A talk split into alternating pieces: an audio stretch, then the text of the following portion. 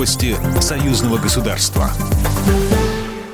Здравствуйте, в студии Екатерина Шевцова. Предложение и замечания граждан по Конституции обсудили в Минске. По итогам всенародного обсуждения изменений в Конституцию Беларуси Александр Лукашенко провел совещание с членами Конституционной комиссии и специалистами. Обновленная Конституция – основа готовящихся в стране перемен, заявил глава государства. Дальше два варианта. Или народ принимает изменения к этой Конституции – и у нас появляется обновленная Конституция, или он отклоняет эти предложения, и у нас остается старая Конституция. В этом весь ответ на вопрос, кому это выгодно и кому это надо.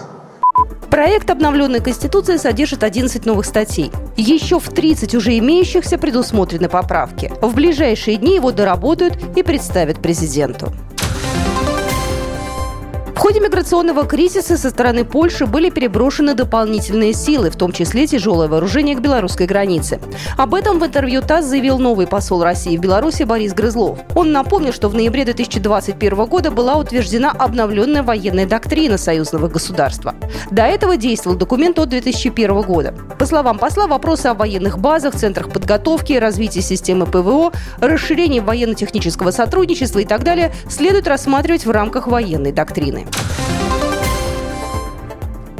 Группа ИКАО приняла доказательства белорусской стороны, что перехвата самолета «Ранейр» не было. Об этом заявил директор департамента по авиации Министерства транспорта и коммуникаций Артем Сикорский, сообщает Белта. 17 января департамент получил отчет группы по установлению фактов ИКАО о событиях, произошедших с рейсом авиакомпании «Ранейр» в небе над Беларусью 23 мая.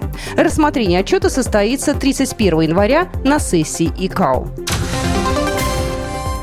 Военные двух стран рассматривают ситуацию, когда для гарантированного обеспечения безопасности союзного государства потребуется привлечь весь потенциал военной организации двух дружественных стран, сообщил замминистра обороны Российской Федерации Александр Фомин. Может сложиться такая обстановка, когда силы средств региональной группировки будет недостаточно для гарантированного обеспечения безопасности союзного государства, и мы должны быть готовы к ее усилению, сказал Фомин. Российские военные уже начали прибывать в Беларусь в рамках проверки сил реагирования союзного государства сообщили в Минобороны Республики. Учения «Союзная решимость-2022» пройдут в Беларуси с 10 по 20 февраля.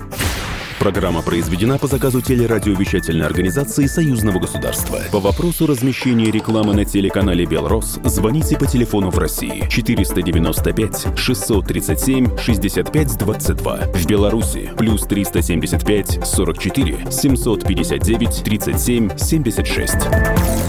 Новости союзного государства.